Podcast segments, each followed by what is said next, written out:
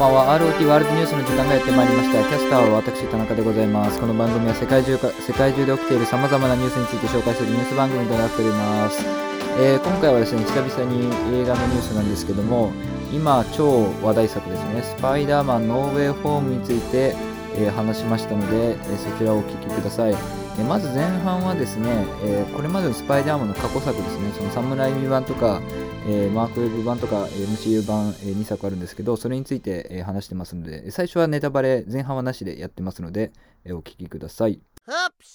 はい、ということでですね、まあ、スパイダーマンノーウェイホームについて、まあ、最初は過去作振り返っていきまして、えーまあ、最終的にノーウェイホーム後半はね、ネタバレありでちょっと話していきたいんですけど、ゲストはあつしくんです。どうもよろしくお願いいたします。ということで、まずはですね、スパイダーマンの過去作からちょっと振り返っていきたいんですけども、まあね、あの、東厳密に言うと東映版とかね、そのアメリカの、アニメ版とかそうそうなしで。いろいろありますけども、まあ、とりあえず今回、えっと、まあ、関係してる作品ですよね。あの、ヴィランが出てきてるということでね。はい。だからまず、サムライビー版の3部作と、えっと、マークウェブ版の、まあ、2作ですね。で、あとは MCU 版、ホームカミングとファーフロムホームですね。はい。だから、えー、3、2、2か。が7作品ですね。はいはい。まず、今までまあ、ノーウェイホーム除いて、えー実写作品7作ありました、ハリウッドで。どれが一番好きですか？うわー最初の多分サムライミ版の一作目かなって。一番最初のスパイダーマン。はい。が一番好き。うん、なるほどね。はい。じゃあまあ、そう言ったんで、じゃあ、サムライミ版について 振り返っていきたいですけども、サムライミ版はどうですか？はい。ピーター・パーカーが恐ろしいくらい冴えないのがまあね、好き。うん、あの、トビー・マグワイアね。うん。まあ、オタクですから、もともと。ちなみに原作は僕全然読んでないんですけど、原作は読んでないです、ね。読んでないはいよ原作読んでないっていう2人がちょっと話してますけど、そうですよね。まあ、サムライミ版はまあ、ね、うん、あからさまに、ね、ネクラな、なナードですよね、いわゆる。まあでも頭はいいっていう設定ですもんね。ギークとかナードとかって言われてうんうん。筋肉バカからいじられるみたいな。はいはい、まあそういう描写もありますしね。フラッシュからあれするっていう。で侍未版はまあどうですかっつってもねまあ普通に知らない人に説明するとしたら、まあ、侍未版は普通に面白いうん。作品ですよね。うん。まあ僕はまあスパイダーマンかやっぱりスパイダーマン2ですね。うん、まあ、スパイダーマン2は本当に名作だとあれって思いますけど顔バレるやつだっけ？地下鉄そうです。止めて。地下鉄っていうかあの電車。電車。うん、こうやって止めそうてそうそうそう。乗客からこう顔見られるけど感謝されるっていう結構ナイスな。ていうか乗客が顔顔見ちゃうというかもうマスク取れてるからあれ見ちゃうんだけど見なかったふりするんですよ。そのうん知らなかったふり。そういうとこもあの気が利いてるなと思いますけども。はい。侍美版はどうですか？いいですねとしか言いようがないですけど いいね、あれは。まあ侍美版はねまあ僕が言うとしたらですねえトビー・マグワイやっぱやっぱ主人公あのピーター・パーカー。やっぱりねなんだかんだあのトビー・マグワイアですよやっぱり。あれはねあのまあ僕はよく言うやつですけどもあれ実質俺です。スパイダーマンにおけるあのピーター・パーカーは。どういうとこが？だからもうなんか性格とか含めて。本当はすごいやつなのに冴えないっていうところ。いやまあそうそういうところが一緒とは言えないですけどだって冴えないまあ冴えない感じはてか基本的になんかああいう感じの、まあ、主人公はまあ僕は好きなんですけどなんですかね？うーん。まあぜ例えば1作目だったら MJ に全く相手にされてないとところとかあとはなんだろう。えっとちょっといいことあるとすぐ調子乗るとかね、うん、3はめちゃめちゃ調子乗ってましたけど。っていうだから見ててあなんか俺に俺だなっていう感じで見れるのが、えー、サムライビ版のスパイダー。まず。なんか等身大だよね。そうそうそう。そこら辺にいそうな感じの人。そうそうそうそう。だってね最初がまず映画の一番最初があのバスに乗りスクールバスに乗り遅れてみんなからあのねいじられてるみたいな。ところから始まるっていう。まあいじいじめられっことまで言わないですけど、うん、すごい間抜けだよね。そうそうサムライビ版大体これぐらいでいいですか？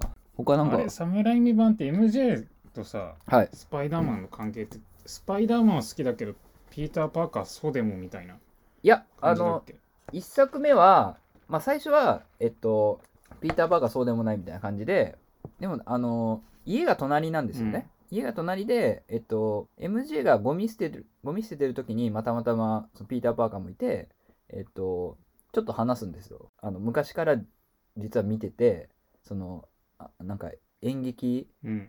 とかすげえ良かったみたいな。やってたよなんか。えそんなこと覚えてんの？みたいな。そこでちょっと心初めて通わしてで最初はねスパイダーマンが、まあ、好きじゃないけどそういう感じで好感持ってるって言ってたけどい最終的にはあのピーター・パーカーあなたやっぱあなたが私にとっては一番うん。いいと思ったって言うんだけど、ピーター・パーカーはスパイダーマンのそれこそ、えー大いなる力には大いなる責任が伴うっていうのをスパイダーマン。その最初の作品でそれを実感したために俺は MJ は巻き込むことはできないっていうことでそれを断るんですよ。っていうのが1作目です。3作目でどうなってたっけ3作目はえっとまあ2だ2の一番最後にまあ普通にあの過去作は全然ネタバレしますけどあの2の一番最後にえっと MJ は他の人と結婚もう婚約してたんだけど、えーそこを抜け出して、まあ、あれあの卒業のオマージュですよね。あの抜け出してあのピーター・パーカーのところに行く。でえピーター・パーカーのところに行ったらなんかまたなんかなんだったかなサイレンかなんか鳴って MJ があのやっつけてきてみたいなこと言って終わるっていうのが 2, 2でで3はそっからの続きなんで一応2人は付き合ってるんだけども、えーここでピーター・パーカーめちゃめちゃ調子に乗ってあの、まあ、プロポーズしようとするんだけどその前にグウェイングウェイン・ステイシーかな、うん。ていうまあ原作だとピーター・パーカーの、えー、と最初の恋人かな？ちょっとあれなんですけど恋人がもう一人いるんですけどね。あのそのグウェインと、まあ、グウェインを助けてでなんか式典みたいなのがあってそこであのスパイダーキスって。なんかいいとこの子だっけ？グウェインはね警察署長のあ娘か。れそれアメイジングじゃん。ニューヨーク市警本部長の娘。あれアメージングだっけ？うん。ピあれクリス・クーパークリス・クーパーはあれだよ。アメイジングで。ゴブグリーン・ゴブリンの。あれ？あれ？ウィレム・デフォーじゃなかったいやウィリアム・デフォーはスパイダーあサムライミ版です。であのサムライミ版のウィリアム・デフォーがアメスパだとあいつねクリス・クーパーになってるんですけど。あれ？クリス・クーパーなんかショットガンでリザードと戦ってなかった？なんか塔の上みたいなとこで。いやクリス・クーパーは多分あれ違う人かな？うん違う人。すぐ死ぬから。本当はなんか3アメスパ3があればうん。クリス・クーパーにグリーン・ゴブリンやってほしかったらしい。違うわ。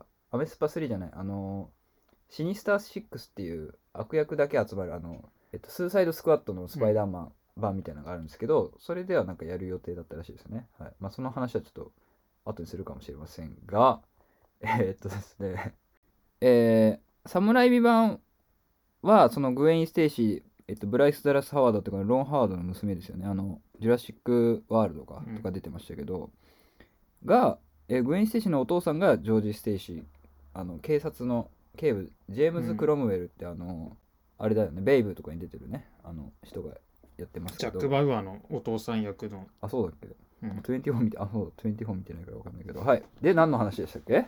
はい。3でその MJ とはい。ピーター・パーカーがどういう関係だったの？だからあの結婚ピーター・パーカーは MJ と結婚するつもりであのプロポーズの用意とかもするんですけど、そのグイーンを助けて表彰された時にこうスパイダーキスってこうえっと逆さまになってスパイダーマンをこう糸で吊るせるから、あのまあ重力逆転じゃないけど、まあ、あれもねスパイダーキスもねあの言ったらそのスクールカーストの中で一番下のピーター・パーカーが、まあ、一番下というかナードのピーター・パーカーが上から重力を反転させてあのまあ言ったらカースト上部の上位の MJ とキスするっていうのがまあなんかよくできてる構造なんですけど、まあそれをやっちゃうわけですよ。うんそれであの MJ は「はあ?」みたいになってなおかつ MJ はその舞台とかも降板させられるのあああんま演技が良くないみたいな,、うんあーんかあったかもそれであの一回仲違いみたいにするんですよ。うんでな何なのあなたみたいになってなんかあの橋の上で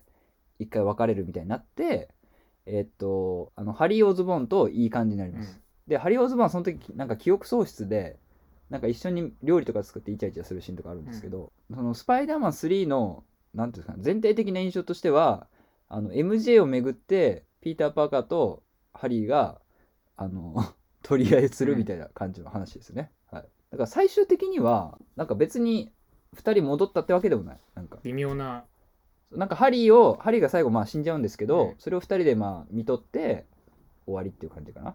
どうなるかは明らかにされてないまあそうだね。その後関係がついたとかそういう感じではないですね。でちなみに3はあの最後に MJ をあの助けるんですけどそういう意味では侍は一貫してねその MJ が、えっと、行動の動機になってるんですけど最初の脚本ではあのグエインが助けられるって設定だったうんですよ、ん。でもそうなると全然話変わってくるからまあちょっと今回の、えーノーウェイホームとも似てるんですけどスパイダーマン3はとにかく脚本が、えーかなり急ピッチだったという話ですね。はい。他になんか侍ビバンで言及しておきたいこととかありますか？いやなんか描写がすごい丁寧。あそうですね、うん。あのよく映画であるのがビルの上で戦って瓦礫とかガラスの破片が落ちていく。ああれが大抵の場合どうなってるかっていうの今回のノーウェイフォームでもそうだったけど大してはっきり描かれないのに、侍版だと下にいる人が危ないって言ってこう逃げてく。そうだねはいはい。場面とかあの金貨がバーってころこうああ。ぶちまけられるシーンがあってああいうのはいちゃんとやってるのさすがいやさだすがなっていう細かいなちなみにその金貨のシーンで言うと、まあ俺結構侍美版はもうブルーレイ持ってるんですよね、だから何回も見たことあって。だから今回も音声解説で久々に見て、うん。でその金貨のシーンあるじゃないですかで銀行開けたらこう袋うにん。金貨入ってんだけど、なんかあのおもちゃみたいな。そう。2000年代言うて2000年代初期に袋に金庫に入れてねえよっていうツッコミはしてましたね。まあその方が映画的っていう話なんですけど。自分もあれ最初見たの小学校の時で銀行こんなアナログな方法なんだ。あとな、あとなんですかね。あとはそう、さっきの話でも通じるんですけど、やっぱ侍ミマは、その、ニューヨークの市民の味方っていう面がやっぱうん強く出てるなって思って、それなんでかっていうと、やっぱ、その、市民側をちゃんと描いてるんですよね。その、あの電車のそう電車のシーンもそうだし、一番最初のスパイダーマンも、あの、なんか援軍みたいな感じでうん棒とかを橋,、橋からこう投げたり、うん石とか投げたりするシーンがあるんですけどっていうのもありますから、はい、もうそういうとこもいいですよね割と。シリーズ全体通しているけどなんかスパイダーマンって地域密着型ヒーローみたいな感じするよね。ニューヨークの侍アメイジングでもなんか高いとこ登るときに工事現場の人からクレーン車で足場作ってあげたりあああしてあったねあったね。はいはいはい MCU の方でもうん、アイアンマントニー・スタークと話してるときなんか君は地域密着型なんだなみたいに言われてるシーンあった気がする。う。ん、まあ基本はティーンティーンエイジャーだから、うん、まあ。あんまり遠出できないそうそう小小さい世界でっていうのがまああれだと思うんですけど。あと侍ミ版なんだろうな割とまあヒーロー映画全体で見てもスパイ侍ミ版のスパイダーマンってもう、まあ、普通に映画史に残るうん、レベルの作品だなと思うんですけど。あのなんかその日本でやったアメコミの映画ではい。かなり当たった方当たったことていうてかまあぶっちゃけ、M、今の MCU があるのもまあ当たり前ですけどあの侍ミ版がうまくいったからてかあれってちょうどスパイ1作目のスパイダーマンって911のちょうど前ぐらいなんですよ、だからあの侍ミ版があのうまくいってなかったら多分今こんな世の中じゃないと思います。スーパーヒーロー映画に溢れてるじゃないですか、今。あれがあんだけやったからっていうのはだからそういう意味では歴史に残る作品ですよね。スパイダーマンだけやたら存在感強い、うん。人気が強い。そうですね。悪役だとジョーカーとかみんな好きでもいまいちバットマン人気あるかっていうとなくはないけどそこまでないまあねうん。まあ、スパイダーマンのスパイダーマンほどないで3はどうですか？3は。あんま覚えてなかったですけど。すあんま3は評価低いじゃないですか？世間的には、あれで終わったのが悲しかった。それが一番。まあね。まあね。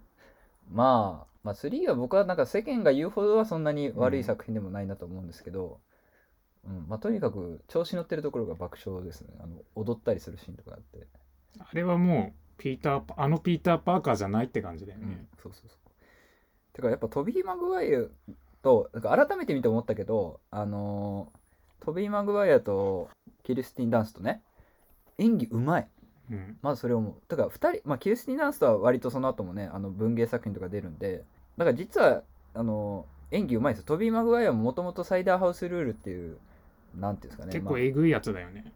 まあ、結構そういうそういうなんかあの文なんか渋い映画というかその大人向けのそう大人向けの映画でそうそれで演技力を評価されてであのこのスパイダーマンに抜擢された、うん。だからもともと演技力ある2人だから。でまあちょっと今はあんまりえっと「MeToo」とかでね、えー表舞台には出てきてない。ジェームズ・フランコも出てますしっていう感じですね、サムライブまあ時間的にこの辺にしてで、続きまして、マークウェブ版のアメスパですけども、あれ一番の思い出が、はい。自分が最初見たの2だった だから見てた時こので時々出てくる警察誰だろうと。うん。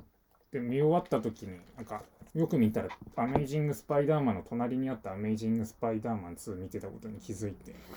ねかレンタルした時ってことあのアマゾンプライムで。あ見ててでその後アメイジング・スパイダーマン見てああんた死ぬんだよみたいなことがあったり。あああはいはいはいそういうことね。2人とも死んじゃうから見てて。あのグエンとそのお父さん。だからなんつうの？あの「スター・ウォーズ」みたいなことでしょ、うん。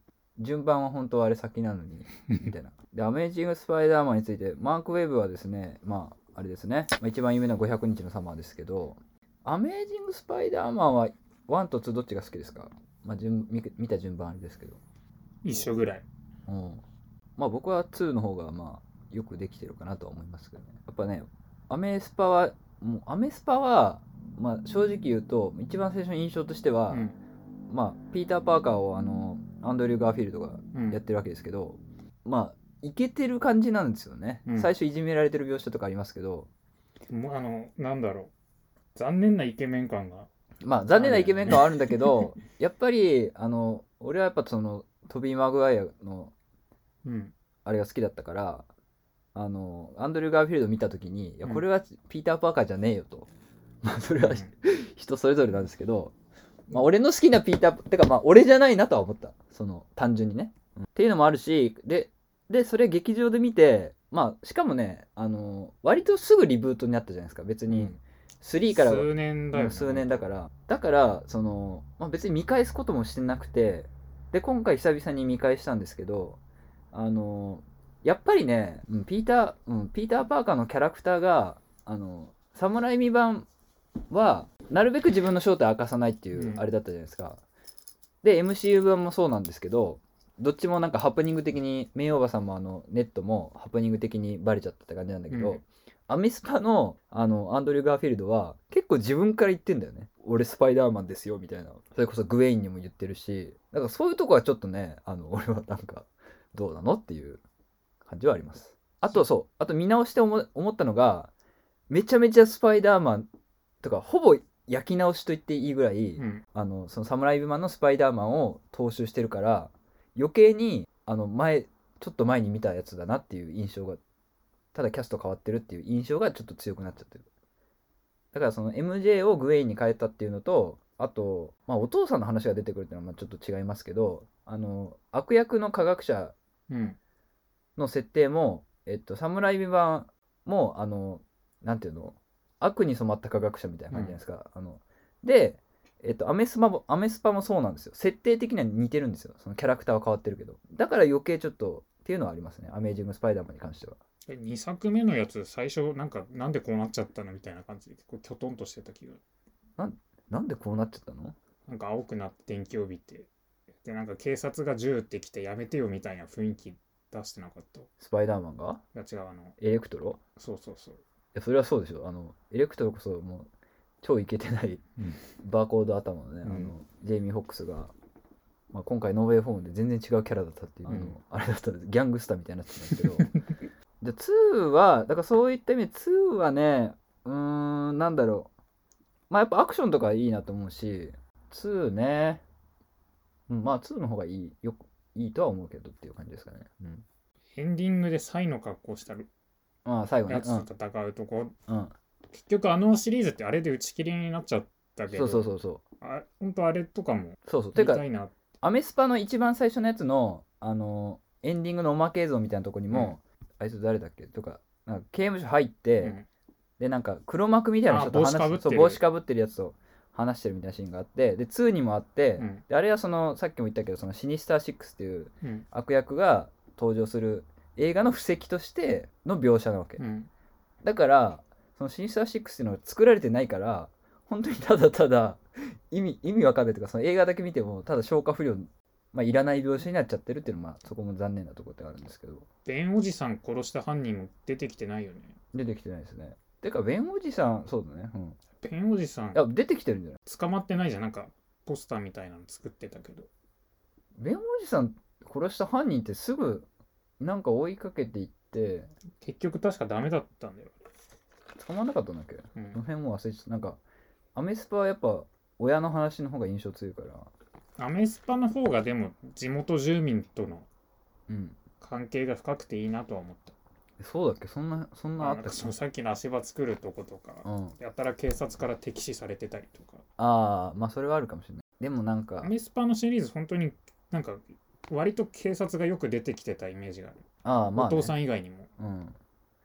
まあアメスパはねうん。警察が銃撃ちました倒せませんでしたで現れるみたいな。ああだってなんか最初にそのわ悪いやつを倒してで警察来てスパイダーマンの方が狙われるみたいな、うん。まあなんだろうアメスパね、うん、まあうんいいとこもありますけど。やっぱ2はちょっと切ない感じもありました、頭使わなければアメスパの方が面白いかなだったけど何かをもたらしてくれるのはトビー・マグワイアの方だなとあああそうだ。お分かった。今思い出した。そのアメスパで結局アメスパ2までやってそのグウェインが死んで大いなる責任は大いなる、うん。あ大いなる力には大いなる責任が伴うっていうのを分かるっていうのがアメジックスパイダーマンの2部作なんですよでもそれって侍未版の1作目でもやってることなんで、うん。っていうのもあるんですよ俺的には。新鮮味がないよね。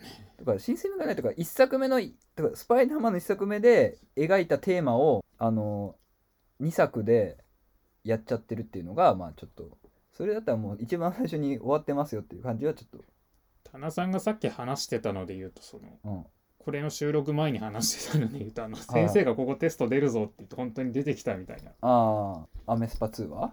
そういったテーマが。ああそうだね、うん、まあでもなんですかね。うん。まあそんなに悪くはないですよね。ダ作っていう感じではないけど。普通に面白い。面白いところもあるし、うん、サムライミ版がちょっと高級な料理だとしたら、アメスパはなんか具だくさんのラーメンとか ちょっとジャンクフードっぽい感じはするけど普通に美味しい。いやどっちかというとそれは逆だけどなんかアメスパの方が高級感あるけど別に人気がない店みたいなそう？ん。侍未版の方がまあ具だくさんであのいいとこもあるけどめっちゃ人気の店みたいな。どっちかっていうと。うそれ本気で言ってる？本気で言ってる本気で言ってる。印象ね。映画の印象。だってもう侍は高級感ある？高級なお店で出てくるうん。料理みたいなの。多わかんない。分食べても味わかんないけど、うん。多分何か詳しい人が知ってたらこれはすごいってなるような。えだってヒーロー映えノーランとかは高級な店ってこと？うん。ノーランみたいな感じではないじゃん全然。あでもどっち寄りかで言ったらさ侍味版の方がなんかノーラン寄りのそうかな。いやアメスパはやっぱ結構全面的に暗いし、うん。夜のシーン多いしやっぱなんかなんだろうね。まあその辺はちょっとその料理の例えが全然あの 共通認識になってないからあんまできマークウェブ版こんぐらいでいいですか？うんまあまあちょうどはい。で最後 MCU 版の2作ですけども「ホームカミング」と「えーファーフロムホーム」ですけど、えーこれはどうですか？ジョン・ワッツですけどね。あ最初にそうだ。ジョン・ワッツの話したいんですけど監督のね、はい。ピエロになるホラー映画でデビューして、クラウンね、でその次コップカーっていうケビン・ベーコンが、うん。まあ、悪徳警察官みたいな。であのパトカーを忘れちゃうんですよ、うん。コップカーってのはパトカーってことで。それをあの子供が小6か中1ぐらいの子供が それに乗ったらエンジンかかったから、うん。2人でその、えー、とパトカーを運転してでそしたらそのケビン・メイコが追追いかけてくるみたいな映画があってこれ見たことあります？ない。これがですねめっちゃ面白いんですよ。2015年ですけど。でまあこれコップカーがあったからもちろんスパイダーマンに抜擢されたんだけど俺的にはまあ普通に映画好きの中では結構話題になってたの。そのコップカー面白いみたいな、でジョン・ワッツすげえんじゃねえかみたいな。であのキネジュンとかにも多分特集の記事載ってたんですよ、だからそれで知ってたからあのスパイダーマンにあの起用されましたってなったらああのジョン・ワッツがスパイダーマンにそりゃそうだよなっていう感じだったんですよ、うん。でホームカミングだ。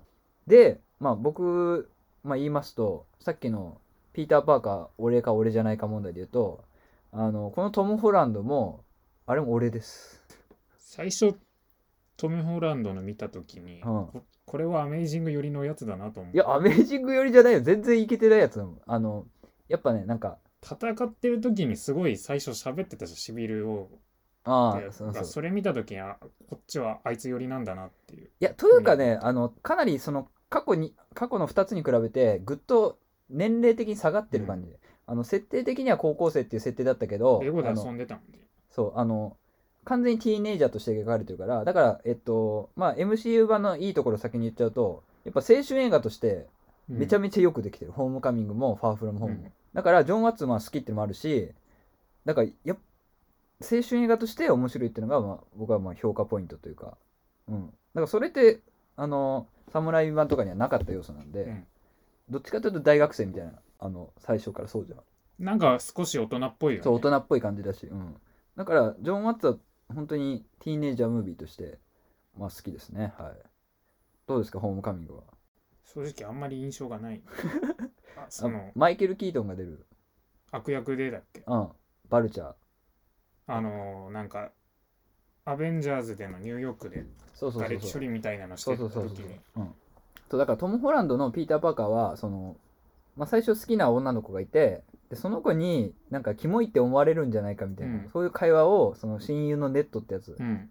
としてるしそのやっぱ親友のネットっていう存在も、まあ、俺の中ではでかくてあれは面白いよ、ね、ああいうキャラがいるだけであもうこのまあいかにも青春映画っぽいあれなんだけど最初の女の子の名前なんだっけ？うんとね逮捕されるんだよね。逮捕っていうか、まあ、お父さんが,、ね。でもあの転校しちゃうんだっけ？うん、転校しちゃいます。リズかな。ああリズリズリズ、うん結構そこが切なかったよ。まあね、うん。まあ本当はそこをもっと絡めたら葛藤になったんじゃないかと。そのリズのお父さんが、えっと、マイケル・キートンだから、うん。だから彼女好きだけど悪と戦わなくちゃいけないってそこは一応葛藤生まれるはずなんだけど、割とそこはあっさりめでもう普通に俺は悪と戦うみたいなうん。感じになっちゃってたんですけど、まあホームカミングいや面白いですね。結構お父さんの戦う理由が切実だった気が。そうそうそうそう。そこもあのリアルな感じ。失業とかというかそうだね。あの世相を反映してるというか、うん。あのまあ言ったらトランプ支持者みたいなあれなんですよ。その白人の労働者というかね、あの貧しい労働者っていうことで。あそこにダメージコントロール局が来てうちが管轄するっつって仕事なくなってそれでそうそうそうそうそう、戦いを挑むみたいな。うん、し失業者になっちゃうっていうあれだから。でやっぱりその言うてあのロバート・ダウニー・ジュニアは、うん。あの言ったら1%の人間なわけだ、うん。もう億万長者なわけだからだからそういう意味で敵の設定としては面白いですよね、うん。うん。リアリティあるし。今までの敵役って結構ちゃんと考えると戦う理由よくわかんないですよ。というかね今までの敵役は割とその力を制御できずに 自分に負けてしまった科学者とかが多いんで。だからうん。なんあいつウィレム・デフォーの役のうん。やつの子供が、うん。あいつは割と分かったけどそうあのお父さん殺されたんじゃないかと思う。ん。うあそれ以外よく分かんなかったけどあれはホームカミングの時はうん。戦う理由がすごいはっきりしてたしうん。地に足ついてるなって感じがして、ですね。うん。よかった。はい、ホームカミングよかった。で、次続きまして、ファーフロムホームなんですけど、まあ、これも俺相当好きですね。どこがまあ一番好き、一番、まあ、まず、ジョン・ワッツ、あの、侍マンもまあ笑えるシーンはありますけど、たくさん。まず、そのファーフ、えーファーフロムホームね。ファーフロムホームは、一番最初に、あの、ボディーガードの主題歌の、あの、エンダーってやつがうん。流れて、その、アイアンマンとかキャップが死んだ後の世界線だから、うん。その追悼ビデオみたいなのがうん。流れるんだけど そそれが本当にそのその高校の生徒が作ったムービーみたいな感じだからまあクオリティがちょっと低い。低めのやつなんですよ。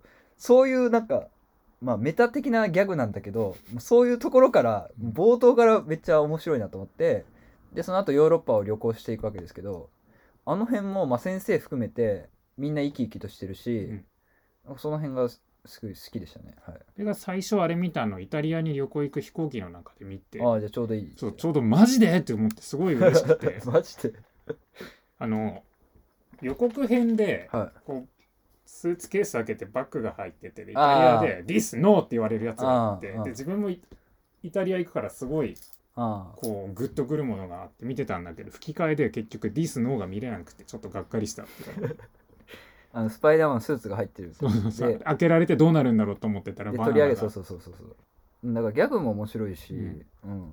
でネットとあのなんか映像を作るサ報道系のサークルみたいなあ女の子付き合うけど、帰ってきた時に、あうん。もうああの方向性違うみそうたいな。そうそうそうああれで思い出すのが昔よくあったっていう成田離婚みたいなの。新婚旅行に行って な帰ってきて成田でもうダメだってなってその後離婚するみたいなの。をまあね。連想させて、まあでもあそのベティね。うん。アンガリー・ライスももともとあのナイスガイズとかに出ててナイスガイズかそうそう。ナイスガイズの娘役で出ててそう、うん。まあ僕はもともと顔が可愛いなと思ってたんで、うん。あスパイダーマン出てくれるんだみたいなあったし、まあ、ベティもいいキャラです。MJ がその変態味みたいなのが薄れたなっていうあふうに思った。まあ MG がその昔のだからさっきも青春映画って話したけどその、えージョン・ヒューズですよね。その青春映画のまあなんですかね巨匠というか、うん。の、えー、とブレックファストクラブにおけるそのカーストの外の人。っていうみんなの設定だから。中にいない人そうそうみんなの中にいいない人っていうあれだっていう MJ っていうのもまあ新しいでやっぱ改めて見返すとあの高校ってめちゃめちゃ頭がいい高校で、うん。で人種もそのいたくさんいるしなんかその辺もなんかまあやっぱ先端いってるなっていうか思いましたね。はい。でファーフロムホームはあとジェイク・ギレンホールが悪役なんですけどまあ後で言おうと思ってたんですけど実はスパイダーマン2の時に、えートビー・マグワイが怪我してうん。えっと、まあ、腰を言わしてうん。持病でね、でもしかして降板するかもしれないってなってて、その代役候補がジェイク・ギレンホールだった。うんだから多分そういう文脈もあるんで実はだからそっから実は侍未版のスパイダーマンのあれを貼ってたんじゃないかっていうね、ううんん。っていうのはありますね。そうあといいのがにあれやっぱ最近映画って長いじゃないですか、うん。ノーウェイホーム長かったけどあのまあ体感全然短かったけどね。あのファーフロムホーム2時間切ってるんですよそのエンドクレジットまで入れると2時間ちょっと超えてますけど本編は2時間切ってて、うん。あの内容で2時間切ってまあ普通にエンタメ映画として成立してるのはすごいなっていうふうにはい。まあやっぱりヨーロッパって戦うと絵になるな。まあねそういう話だからね。なんかジョン・ワッツの話ばっかりになっちゃいますけどやっぱね僕は男の子映画が好きなんですよ。なんだかんだ言って。やっぱ男の子をちゃんと描けてる。ジョン・ワッツはもうそういう監督の代表だと思いますね僕は。修学旅行でうん。好きな女の子に告白しようみたいなああ。男の感男の子感あるよね。確かに確かに、うん、っていう感じですかねファーフロムホームね、うん。うん。後半に続く